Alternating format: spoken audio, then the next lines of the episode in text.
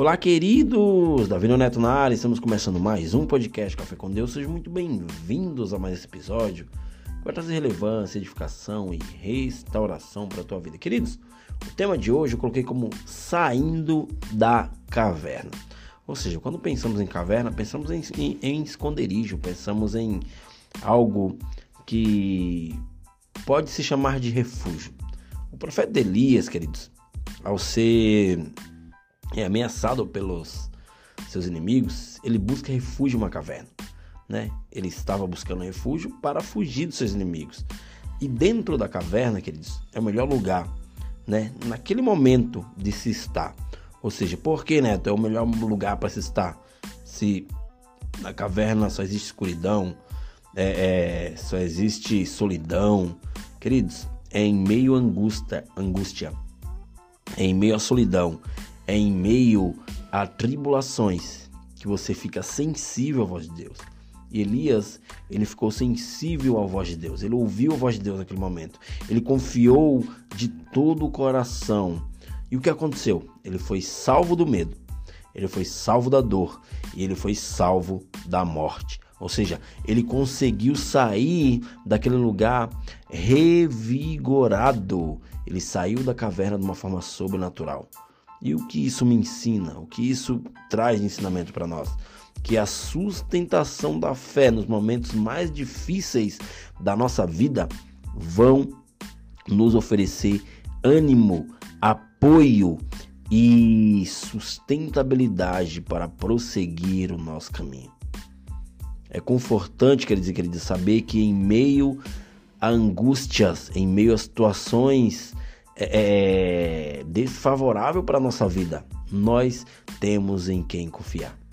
Confie em Deus de todo o teu coração, de todo o teu entendimento, de toda a tua alma. Por quê?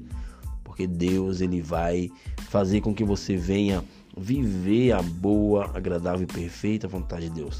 Saiba, queridos e queridos, queridos e queridas, que em meio a tribulações, que em meio à solidão, que em meio à caverna, né? Muitas pessoas estão na caverna, esperando o momento certo para sair. Saiba que há sempre uma saída, há sempre um escape, uma possibilidade para recomeçar, né? As nossas vidas é feita a, a, a nossa vida, né? Elas são feitas de ciclos, né? Existem ciclos que começam, existem ciclos que terminam e você precisa discernir qual ciclo você está vivendo. Você precisa discernir, né? precisa estar sensível àquilo que Deus quer fazer. Quando o caos se instala, queridos e queridas, né? na tua vida, ao teu redor, o Senhor, o nosso Deus, o Jeová Jireh, o Jeová Rafá, ele é o Deus né, da esperança, Ele é o Deus que nos faz viver um sobrenatural, Ele é o Deus da provisão, Ele é o Deus da cura, Ele é o Deus que vai te fazer vencer toda e qualquer batalha. Então, eu falo para vocês, não percam tempo. Se você está vivendo um momento de reclusão, angústia, solidão, faça uma coisa dê o primeiro passo, que outras coisas elas acontecerão. Quando você dá o primeiro passo, quando você toma uma atitude positiva, tudo irá acontecer de uma forma sobrenatural na tua vida. Saia da caverna e creia que nem tudo está perdido. Se você tiver essa convicção, eu falo para vocês que existe um propósito. E se você descobrir esse propósito, tudo na tua vida começa a se alinhar. Você só precisa de uma palavra. Você não precisa de uma opinião.